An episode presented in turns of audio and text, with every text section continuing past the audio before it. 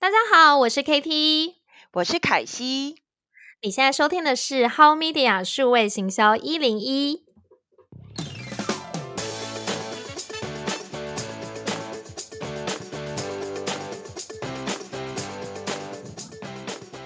Media 数位行销一零一是由美味生活创办人 KT 以及 How Media 主编凯西领衔主讲。你想做好数位转型吗？想了解更多北美行销内容、社群和网红行销吗？那就锁定 How Media 数位行销一零一。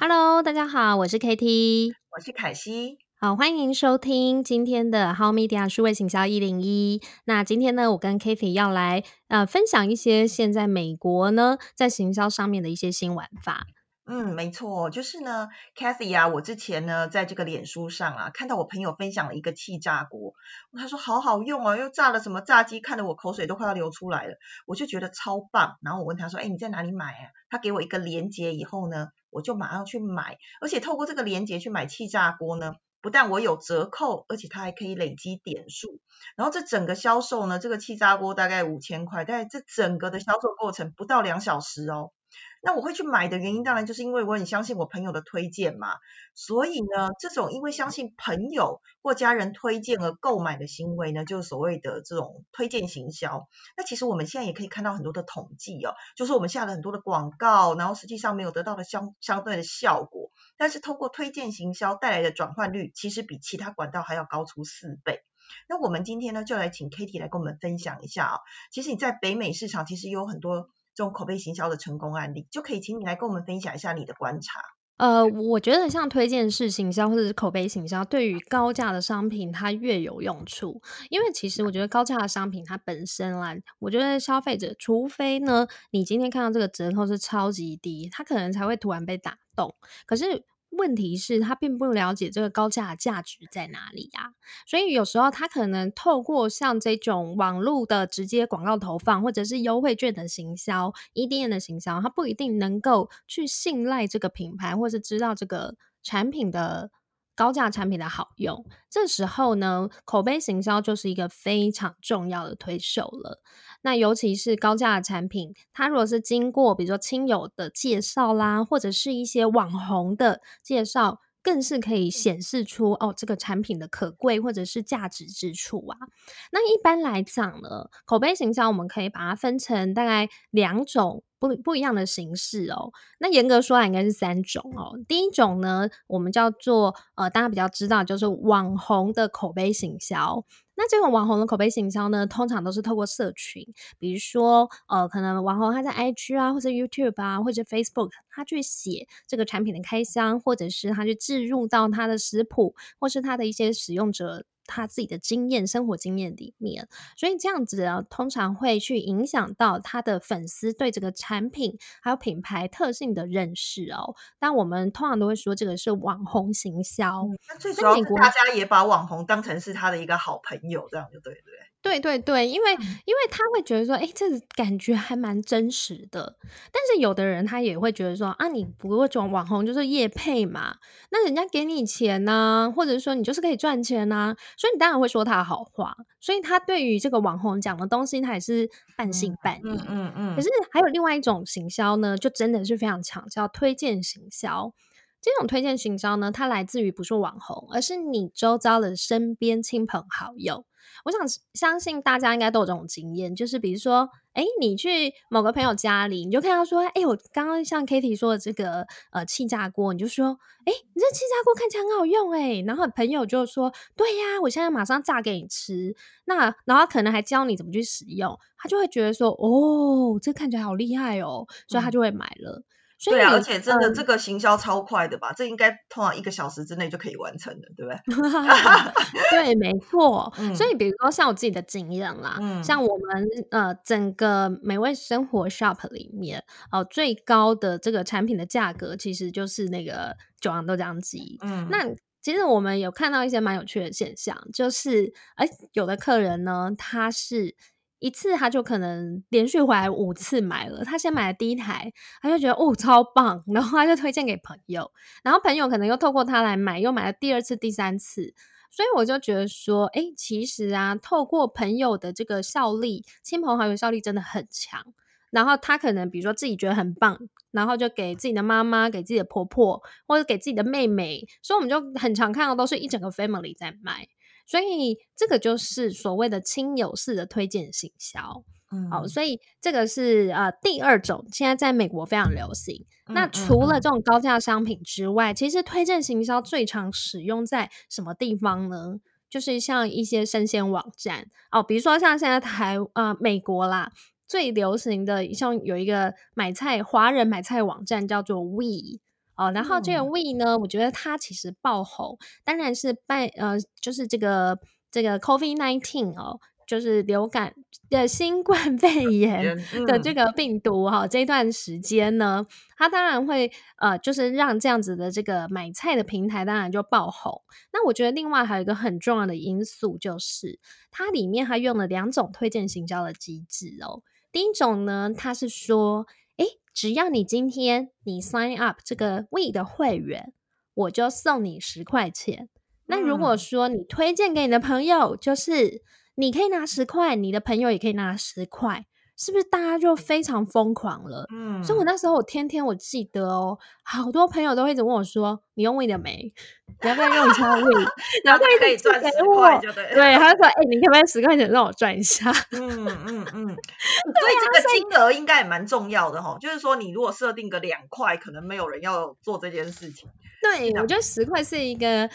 呃，是一个蛮神奇的 point，十块美金，十块美金，十块美金。那十块美金可能对于品牌，他也觉得说这个获客成本十块，他觉得是蛮划算的，也不会觉得说太贵。但是，呃，这个东西对于消费者来讲，又有一些足够的驱动力，去驱动说他去找他的朋友啊，然后去帮你当品牌大使力推啊。嗯，那我觉得 We 厉害的地方是，它除了有这种一开始的啊十块钱的分享活动之外，哦，它还有另外一种叫做砍价，就是说，嗯，我我觉得是蛮蛮有趣的一种做法哦，就是。比如说像我的朋友，他在胃里面，可能他就买了一个什么高丽菜，然后又买了一个火锅料，他就会自己开了一个，比如说他们就呃，他们有个胃的一个分享社团，他就会在里面说啊，这就是我家今天火锅我买的所有的这个东西，有没有要跟着我买？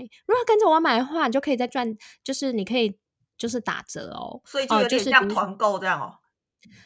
我觉得他也不算团购，他算是说他把自己的购买清单 share 出来。对。然后如果说呃有人愿意在他的购买清单直接加购的话，好，那 We 就会给这个人可能一定比例的这个，比如说百分之三的折扣。然后同时呢，哦，这个分享主动分享这个人，他也可以获得百分之三。嗯。所以是一个也是一种推荐行销的概念，也就是说。这个产品本来是十块钱美金好了，然后他丢出来，只要有人去点了那个链接，那这个人可能就可以拿到，比如说两块，然后他自己也可以拿到两块。就是每一个商品其实的分润的这个架构都其实都不太一样，但是其实就是呃，We 有一个这样的机制，所以我们都叫他说哦砍价，大家又一直在砍价了。对啊，哎，这蛮酷的哦，就是他用各各种不同的方法去创造那个销售的机会，这样子。对，而且它。那个东西又是时间有限性哦，就是说不是说，哎，我今天这个东西是 forever 永远的。他可能比如说，这个人买了火锅之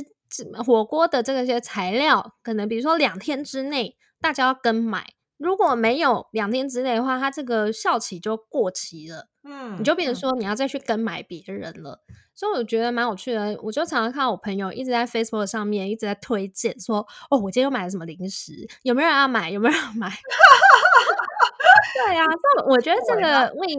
这这一招真的也是蛮厉害的，就是让他在美国的这个很竞争的电商体系、生鲜体系里面杀出一条血路哦。嗯嗯。那还有另外一个例子，就是比如说像 Instacart，Instacart 它就是说，嗯，它有点类似像我要怎么讲，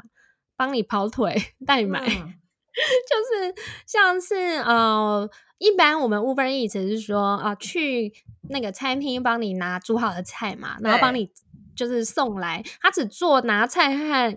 运送的过过程这样子哦。但是像 Instacart，它就比较特别，它是直接说哦，你要去 Costco 买东西吗？啊，你叫他去帮你买，他进去帮你买，帮你结账，帮你送来家里。所以什么地方都可以去就对了，是不是？嗯，有一些跟他签约的超市，比如说，我觉得他很厉害。他现在比如说像 Costco 啦，然后像这个呃，有一次我还叫他去帮帮我那个买大华的猪血糕，就是哦，有有，就是他就对了，是不是？对你说一个外国人在那边买猪血糕，对我觉得我真的很对不起他。因为因为你看到就是说 Instacart 什么居然可以去帮你买华人嗯。超市，然后我就觉得很开心，然后我就赶快叫他帮我买，所以我就叫他帮我买什么贡丸呐、蛋饺啊、猪血糕，所以他就就是可以在一站里面帮你所有的东西都 fulfill，这样就对了，对不对？他，但是一次就是一个超市，比如说啊、嗯嗯呃嗯。就是比如说华人超市大华，或者是嗯。韩国超市 H Mart，或者说嗯。你要去 Costco，甚至你还可以，他可以去帮你买药，什么 CVS 啊，我们这边的 Pharmacy 哦，还有化妆品哦，Sephora 也可以去帮你买，我就觉得哇，超厉害。对，真的啊，就是不只是推荐行销啊，就是也一大堆有的没有的商业模式都跑出来的，赚钱模式然后，对，嗯然后 Instacart 它其实最重要的是说，它当初呢，它是怎么快速去增长它的这个会员数？就是说，它其实那时候它是针对个人的话，它就跟你说，哎，你如果哈呃，你帮我推荐你的朋友，你就可以拿十块。所以一样就是跟 We 一样，就嗯是你推荐朋友，朋友可以拿十块，那他也拿十块。嗯，然后，可是他对于一些大公司，比如说像是 Google 啦，或是 Apple，有一些产业很大的公司，他也知道这些人都是薪资很高，然后有高消费水平的，他就会给他们设计一些，比如说 package。所以我嗯那时候，我我们为什么会用 Instacart，就是说，因为我老公的同事跟他说。嗯哎、你现在赶快去去买，然后他可以拿五十，我们也可以拿五十。哇，五 十哎，对呀、因为就是他的，因为他知道，就是说，像 Google 的员工可能都有高消费力，嗯，没错所，以这些人就是他非常，比如说顶级的，呃，比如说 VIP 最上面的金字塔的族群，所以他愿意花更多钱去抢这个客人。嗯，所以我们那，时候其实就呃，因为这样子，然后就 去参加嗯他们这个嗯 program。嗯所以，所以我就觉得说，他们真的在这种推荐式行销上面，呃，真是目前现在美国非常流行的一个方式哦。嗯那像最近那个 Google Pay 啊，Google 也在推它的支付啊，它最近也推出一个二十一块钱的方案。只要你在 Facebook 或是哪边帮他推荐，然后你的朋友去呃申请这个 Google Pay 或者使用，他就可以拿到二十一块。哦，对，所以我就觉得，哎、这个也是呃，就是各式各样，什么公司大家都在做。对，那我我还要再分享第三种，就是呃，有一种就是裂变式行销，这个嗯可能也是我觉得在美国或者在台湾比较少人去讨论到的。这种裂变式行销呢，通常它发生的地方就是在中国，非常的火热，特别是在微信上面。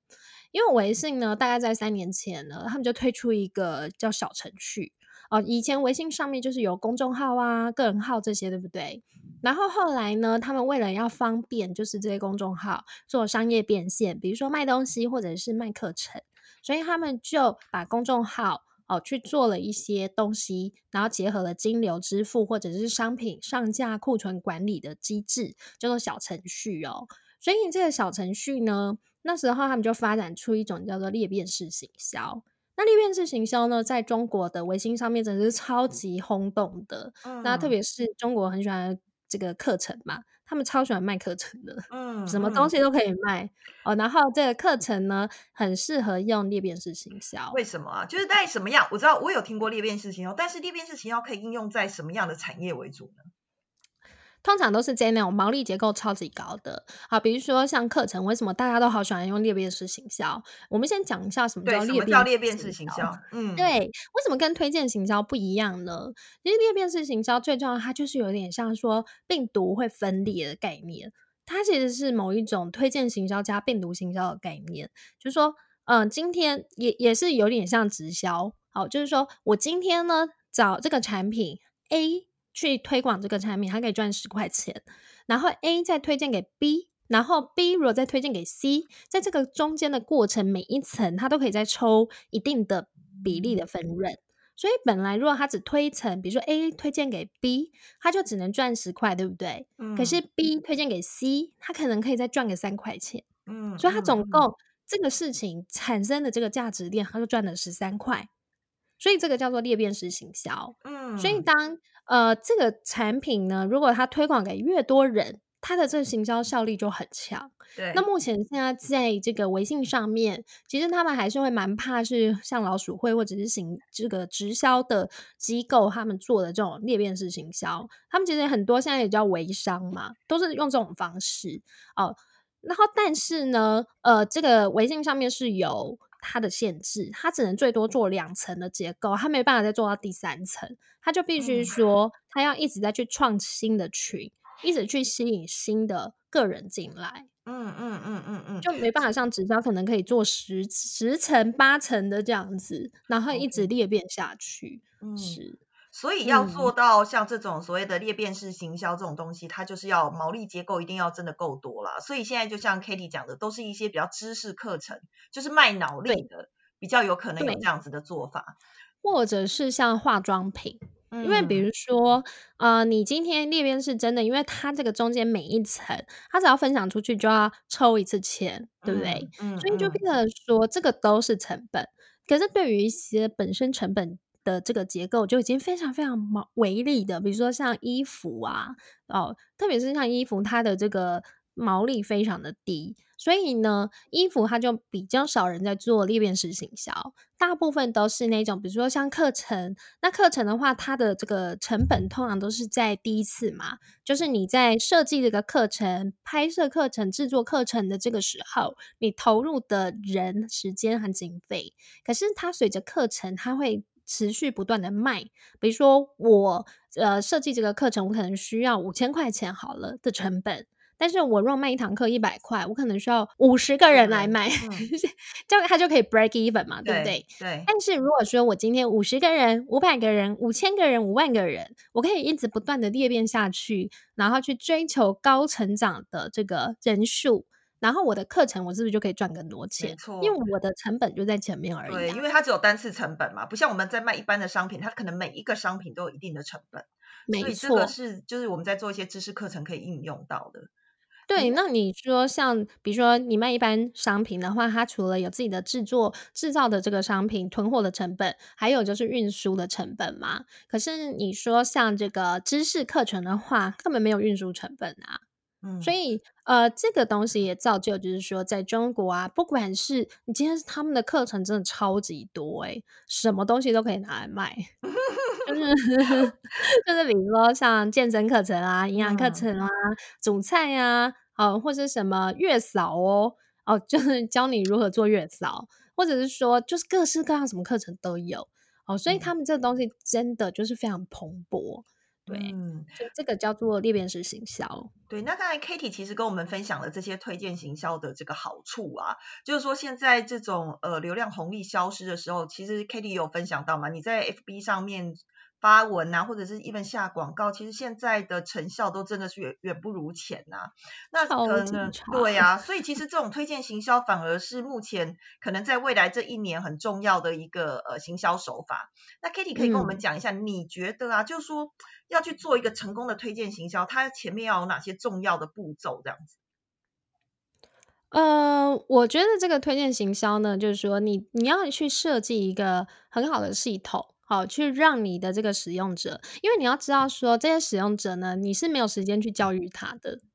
因为你不太可能说今天呢，呃，我把这些我的使用者，我特别拍一个 video，或是把他们全部叫来说，诶，我告诉你哦，你要怎么做这个呃推荐行销？那你这个系统要怎么操作？哦，没有，你没有这个机会，所以就变成说你的系统本身的进入门槛要非常低。所以设计一个好的推荐行销的分润机制之外，还有就是它的使用者经验，它的推荐系统要非常好用。我们大致上呢，因为我自己其实现在像美味生活 Shop 哦，我自己也有开始在设计哦这一套的系统，我就发现哦，这中间的 mega 非常的多。那最重要的是第一个，它是要能够非常容易注册的，嗯，成为推荐行销的会员，它容易注册。第二个是哦，他要非常容易分享的。因为你千万不要说，哎，我给你一个系统，哦，又难注册，然后进去以后又找半天找不到那个分享。人是很耐心是很有限的。对，然后所以你要非常的容易让他注册，写填呃填写非常简单的资料，比如说可能就只要他的 email 和名字、电话这样就可以了。所以这个一开始的门槛一定要非常的低，要不然他会觉得很麻烦和。呃，就是没有耐心，好。然后第二个就是他一定要很简单的进去就可以发现他要推荐的商品的链接。那为什么会这么说呢？因为有的系统非常复杂，他可能进去以后，他找商品找个老半天，然后又要在那边 copy past 那个呃它里面的系统啊，自己去制作网址啊，这个东西都太难了。所以要想办法让系统是很简单的，他可以马上进去就找到他要分享的链接。第三个就是，呃，他要能够嗯快速的 share 在他的社群媒体，比如说可能 Facebook、Twitter 啊，或者是他可能在 email 上面哦，这个东西分享的机制也很重要。然后第四个就是，所有的用户呢，他们都希望系统是非常透明的，所以他们可以看到说，他推啊推荐了出去，然后有多少人点阅他的链接，有多少的人转换成订单了，那有多少的人这个订单呢，啊是可以变成他真正的获利。哦，这个这个是非常重要，因为他们都会想要看到自己立即的成果，然后他会去查询这个呃他的这个分润的金额到底有多少哦，然后再来就是呃一般来说哈分润这个机制，我们不太希望说，诶消费者他是每个月他就从这个平台里面拿很多钱走，所以通常呢有的这个公司他会锁定哦，就是让这个。呃，他分润的这个钱，他是留在平台里面作为下次购买商品的购物金，那可能是无期限的，也有可能是有期限的。哦，这个可能就是要看公司自己可能在对自己的使用者上面的一些设定。没错，我看 Kitty 讲的非常的了解，因为他自己也在开发这样的系统，对 对啊，就我觉得这个这件事情对我们来讲好像很简单，就是你把你的这个 coupon 去给你的朋友，然后他们拿到一个链接，但其实中间的美 e 真的非常非常的多，就是消费者在每一个阶段都有可能流失。然后所以其实我知道 Kitty 在这个呃，这应该是 Shopify 上面去做了很多的尝试嘛。下次我们可以请 Kitty 来跟我们分享一下。他如何把 Shopify 玩的炉火纯青，然后怎么去做到这件事情？对，没错，因为 Shopify 其实现在是美国除了 Amazon 之外最大的电商平台了。但是它的概念是比较像是一种呃，它就是一个开店平台，简而言之。可是它是全世界最强大的，所以有非常多它的插件，好，比如说我们叫做 App。有很多的 App，然后是可以使用的，所以在 Shopify 上面真的是我觉得重点很多，要做的非常的精准，其实也是相当难。然后 Shopify 它现在其实又跟 Facebook 还有 IG 啊，哦还有 Pinterest